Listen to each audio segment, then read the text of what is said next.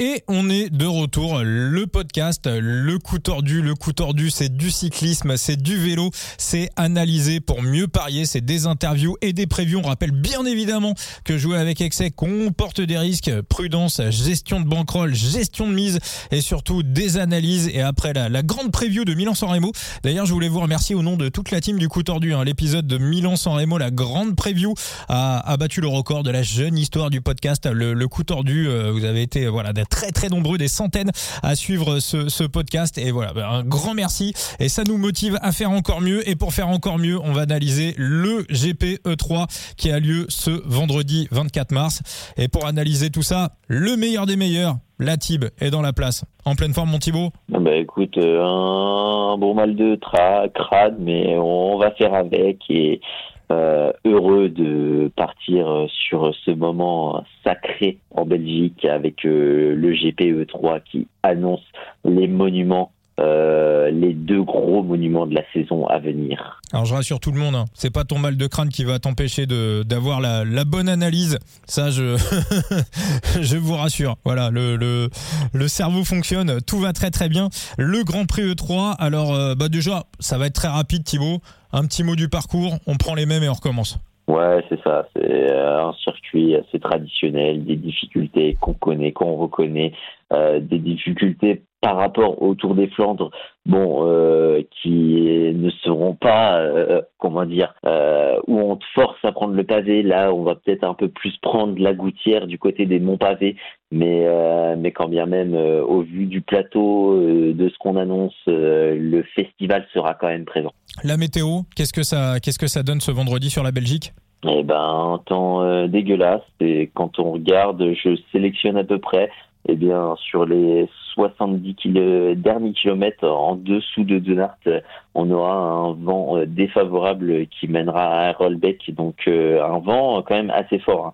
On parle de, là quand je fous mon logiciel, je vois du 60 km en rafale, euh, 27,3, donc en plus d'être défavorable, euh, il sera majoritairement de face et ça va peut-être compliquer euh, certaines manœuvres et favoriser euh, certaines autres équipes. Mais on en parlera très très vite. Alors il y a quand même quelques portions, je crois, qui vont être euh, qui vont être trois quarts euh, de d'eau euh, sur sur certaines sur certaines côtes, hein, notamment sur le Knockberg, le, le le Tayenberg également. Donc voilà, il y a, certaines portions qui, seront décisives, qui seront vent d'eau, mais c'est vrai que tu as, as, raison Thibaut. Sur toute la phase retour, en majorité, on sera vent de face, vent de trois quarts face. Ça va souffler plutôt fort. Il y aura de la pluie et bah, on va passer à la start list. Thibaut, est-ce qui en fait? Est-ce qu'on peut le dire qu'on a la plus belle start list de tous les temps sur le E3 Il y a moyen que, au vu de l'effectif jumbo et de son condensé, euh, peut-être là où ça va être peut-être un peu plus décevant, bah, c'est pas non plus euh, la Soudal Quick Step d'antan, mais euh, au niveau des gros noms, on a vraiment tout, tout le gros plateau de. Bah, de cette année, de, de cette décennie. Donc forcément, ça promet une belle bataille. Alors même même si on va avoir donc un vent plutôt majoritairement de, de dos euh, sur la première partie du parcours, à la vue des gros noms qu'on a sur la start list, l'échappée matinale on oublie.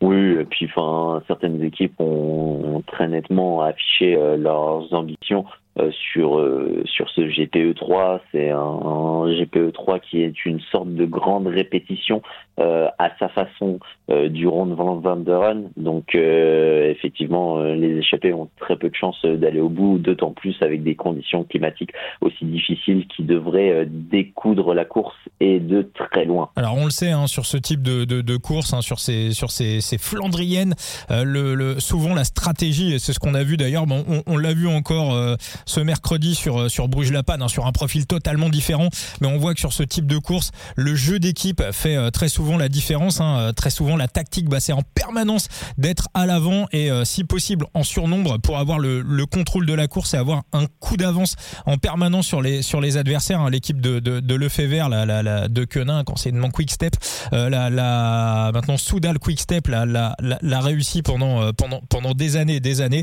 et ça a encore failli marcher mercredi. Hein. Il y a ce diable Philipsen qui a juste anticipé leur stratégie.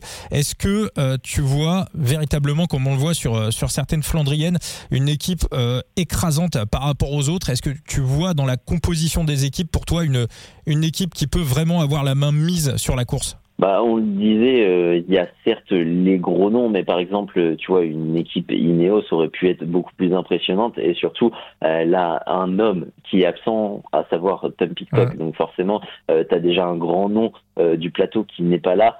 Euh, mais non, le, si tu regardes très nettement, il y a un collectif que tout le monde redoute, que tout le monde cite et a raison, euh, d'autant plus que son leader est euh, l'autre que Wood Van Aert, donc la Jumbo Visma fait office très clairement demain d'épouvantail sur ce sur ce type de circuit où elle peut jouer du nom, mais aussi elle peut jouer de sa force collective pour Wood Van Aert et et euh, bah, la question, c'est de savoir est-ce qu'on fait un all-in euh, Wood Van Aert ou est-ce que euh, les coéquipiers vont pouvoir tirer les marrons du feu? Et c'est peut-être là la question du côté des, des Jumbo Visma, plus que plus que de savoir s'ils vont écraser eux-mêmes la course.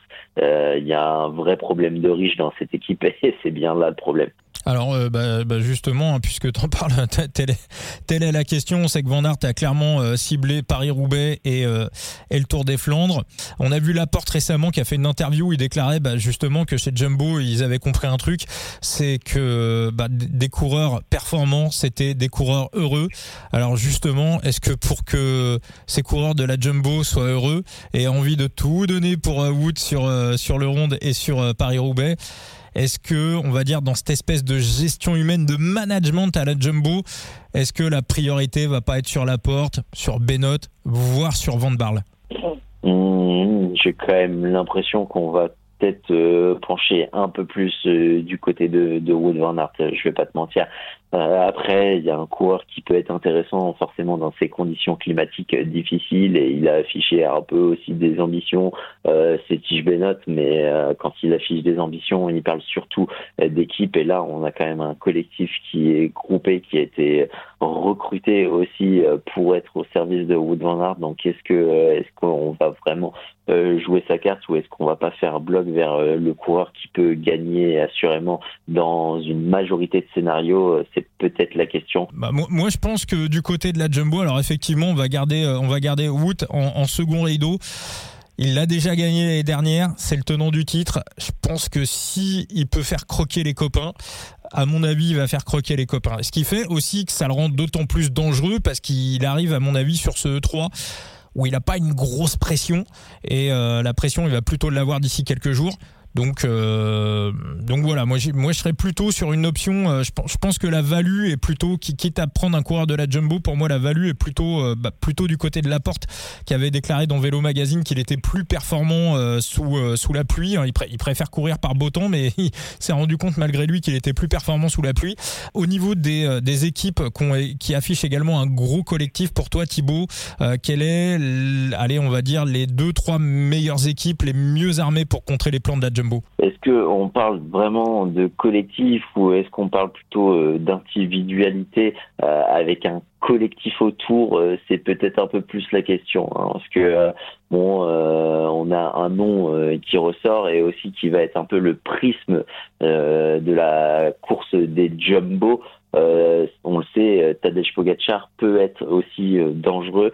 Mathieu Van Der Poel a montré de belles choses, donc aussi du côté de la Alpecin, on peut avoir des, des questions, d'autant plus que le collectif est beau. Un Dries de bande, euh, c'est toujours dangereux quand ça va à l'offensif. On a un Soren Krag Andersen qui nous a montré de très belles choses sur Milan Soremo. Après, euh, j'ai vraiment des interrogations du côté de du côté de la Jumbo parce que oui, euh, tu le dis, on peut on pouvait faire croquer les coéquipiers, mais on pouvait aussi les faire croquer du côté de Milan Soremo. Et il semble, au vu des déclarations, que c'était vraiment tourné entièrement vers vers Wood Van Un petit mot sur un petit mot sur la composition de l'équipe euh, de, UAE autour de. Bah, je parlais de collectif parce que autour de Tadej, ça me paraît quand même pas mal. On a Wellens qui adore le temps dégueulasse. On a Michael Bierg, on sait que ça, ça roule. Euh, on a du, euh, on a, on a Bax également. Matteo Trentin. Ouais, Trentin. très bien. Pas mal. Très bien là. Mais ouais, et puis on le souligne aussi, Birg en ce moment, il est phénoménal hein, sur son travail d'équipe. c'est absolument 10 sur 10 à chaque fois. Bon, bah, très bien. Euh, du côté de, du côté des autres équipes, ouais, donc Alpecin, t'as fait un petit tour. Euh, la Soudal Quick Step, euh, pour toi, on arrive avec qui en, qui en leader? Clairement, on sait que Julien déteste ce genre de conditions météo. techniquement, on va avoir un co-leadership avec euh, Philippe et Asgreen. Maintenant, il y a le point d'interrogation à la Philippe, surtout sur ces conditions climatiques qui ne lui conviennent guère et euh, bah, Asgreen, Asgreen, c'est pas non plus euh, le grand Asgreen, c'est peut-être un Asgreen qui n'est plus que l'ombre de lui-même. Donc euh, c'est là où le collectif Soudal Quickstep est beaucoup plus euh, décevant que les années précédentes. peut-être mentionner quand même, on l'a déjà dit, les Ineos euh, qui ont un Pipogana de feu en ce moment. Bon, certes, il manque Tom Pitcock, mais ils ont des beaux noms. Après, oui, Ben Turner retourne à la compétition euh, après son incident et ses pépins physiques, mais euh, le collectif euh, reste assez XXL quand tu cites les bonhommes Kiatowski, Aidou qui peut être pas mal, même pas, même s'il n'est pas la carte privilégiée, Jonathan Narvaez qui n'a jamais caché ses ambitions sur les Flandriennes. Starling qui aussi en ce début de saison avec euh, Connor Swift était en forme donc euh, on a un beau collectif mais avec des points d'interrogation encore une fois. Alors juste avant de passer au pronostic, on va terminer le petit tour de cette start list. Euh, du côté de la Groupama, FDJ et du côté de la Bahrain Victorious, on paraît pas mal équipé aussi.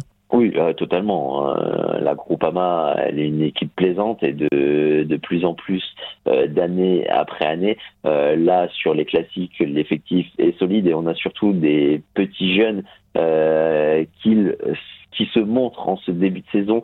donc il y a une sorte d'émulsion positive du, du côté de l'équipe. Et la deuxième, tu me disais? La Bahrain Victorious, et puis on peut parler de la Trek aussi. Oui, hein. la oui, le Bahrain Victorious, euh, totalement, euh, avec euh, bah, en pilier, en fer de lance, euh, Matej Moric. Donc oui, il y, a de très bons noms pour l'entourer et pour l'aider à aller le plus loin possible, d'autant plus que si on parle de course décousue, de course offensive, bah, c'est une équipe qui a tendance à se montrer et c'est aussi un Matej Moric, un leader qui ose prendre les devants. Donc c'est plaisant sur le papier au niveau de pas mal d'équipes. Thibaut, maintenant on va se mouiller, hein. on va passer, on va passer à la partie des pronostics. Alors, euh, d'après toi, voilà, qui, euh, euh, qui comme favori, qui a la gagne pour pour ce, Grand Prix E3 et éventuellement quelle surprise pour aller sur le podium? Alors moi, je vais pas être être original. on va taper dans les favoris des, des bookies. Il y en a trois qui se dégagent Mathieu Van Der Poel, Tadej Pogacar et Wout van Aert. Euh, moi, je, je, penche très clairement pour euh, le Belge, à savoir euh, Wood van Aert. Maintenant, il y a une statistique qui est intéressante sur le GPO3, c'est que c'est une grande répétition, mais au niveau des statistiques, euh, quand tu es dans le top 10 de, du GPE3, tu as tendance à être dans le top euh, du Rand van Vlaanderen et tout simplement euh, sur les neuf derniers euh, vainqueur du Tour des du, euh, du Tour des Flandres, oui. Euh, ils ont quasiment tous fini, hormis Mathieu Van Der Poel qui n'a pas fait le GPO3, donc ça fausse un peu la statistique. Bah, sur euh, sur la boîte de, sur la boîte de l'E3 et encore plus, il y en a 8 qui ont fini dans le top 4 de l'épreuve. Donc c'est dire à quel point le GPE3 est une marque pour le Ron Van Vanderen. Donc limite, euh, il y a aussi un point à prendre en compte, c'est que euh, certes, les bookies seront peut-être fermés euh, du côté du Tour des Flandres. Ils connaissent aussi cette statistique, peut-être pas tous, à voir l'ouverture, mais si on se concentre sur le top 4 du GPE3, il y a moyen d'aller peut-être choper une petite surprise à la Bertiole du côté du du Ron van. Donc toi, tu pars sur euh, tu pars sur Van Aert et tu vas surtout observer cette course pour euh, pour euh, pour les pronos du du du Tour des Flandres. Exactement. Et il y a, y a, un bet qui, qui était intéressant aussi que j'ai eu de Kezu et que je trouve super bien. C'est le le combiné, le combiné GPE 3 et Tour des Flandres de Wood Van Aert. Ça fait une cote à quoi? 35,75 actuellement. C'est pas dégueulasse. Ah bah propre, propre, propre. Donc voilà, euh, c'est pas mal du tout. Euh, donc pour toi, euh, Vondart, bah écoute, moi je suis sur euh, Tadej Pogacar, tout simplement bah, parce que quand le temps est dégueulasse, Tadej. Alors ça dépend du niveau de la dégueulassitude du temps, évidemment. on parle quand même d'orage demain après-midi sur, enfin demain après-midi pour ceux qui nous écoutent ce vendredi matin, hein, ce vendredi 24 mars, voilà cet après-midi, du côté d'Arelbeck, on parle vraiment de mauvais temps, donc ça dépendra vraiment des conditions météo euh, de, la pluie, mais le, on sait que dès que les conditions sont dégueulasses, eh bah, Poggi très souvent il a une jambe au-dessus de tout le monde. Alors attention, hein, Van aussi euh, adore la pluie. Il y a aussi beaucoup beaucoup de spécialistes euh, de la pluie sur la start list. Est-ce que tu il y a un autre coureur un peu surprise que, tu verrais aller, croquer, pourquoi pas un top 3 euh, Je suis je, suis mitigé parce que la cote euh, ne me plaît pas trop, d'autant plus que c'est un coureur qui nous a prouvé sur les pavés que ça soufflait plus de, de froid que de chaud, mais quand ça souffle du chaud, c'est très bon. Et au vu de son début de saison, ben, on l'attend, mais on l'attend aussi un peu chaque année. Mais j'ai l'impression, j'ai ce sentiment, c'est après c'est plus une conviction personnelle euh, que qu'une vraie euh, vraie analyse derrière, euh, d'autant plus que les statistiques sont contre lui. Mais euh, Matt Pedersen avec cette météo en plus, mm. pour moi, ça me plaît aussi totalement. Eh ben écoute, là les planètes sont alignées. On s'en était pas parlé avant parce que Pedersen, ce sera mon deuxième bête. Le top 3 de Pedersen, en plus avec le, le vent de face qui peut vraiment qui peut vraiment le favoriser. voilà, donc moi ça sera ça sera Poggi vainqueur et Pedersen top 3 et donc pour toi Van vainqueur et Pedersen top 3.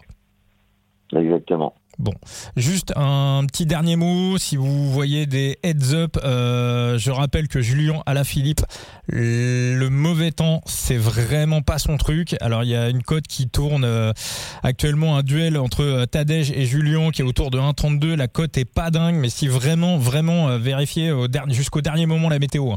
Parce que bon, si, si, si c'est quelques gouttes de pluie, Julien est capable de s'en sortir, mais vraiment si le temps est très mauvais, euh, Poggi tombe quasiment jamais, donc euh, donc voilà, c'est du 1,32, mais la réalité c'est que c'est du 1,05 parce que quand il pleut, Julien il bâche. Et euh, info de Steph le Belge également, un Garmail a déclaré aujourd'hui à la télé belge qu'il aimait pas le mauvais temps. Donc euh, Bini, euh, pareil, si le temps est réellement mauvais, il y a un head contre la porte. Alors la cote, elle est pas dingue. Moi je voulais doubler en fait la porte, la porte contre euh, et Pogachar contre Julien Alaphilippe. Mais malheureusement le, le book sur lequel je suis ne me, ne me permet pas de faire ce type de de, combiner, mais voilà, il y a un petit, euh, il y a un petit 1-5 de la porte contre Guirmail. Donc encore une fois, vérifiez bien la météo jusqu'au dernier moment et jusqu'à la dernière minute. Thibaut, je te remercie pour euh, cet épisode du euh, pour cet épisode du coup tordu. On te retrouve sur ton compte Twitter, hein, bien évidemment, la Tib. Exactement. Et je te remercie de l'invitation pour ce podcast qui en appellera d'autres et je suis très content de la réussite du podcast qui ne cesse d'augmenter de jour en jour. Eh ben, tu sais quoi On va remettre ça pour euh, Game alors. D'accord? Eh ben, c'est signé. merci Thibaut et merci à tous. Merci d'avoir été là. Ciao, ciao. Allez, ciao, ciao.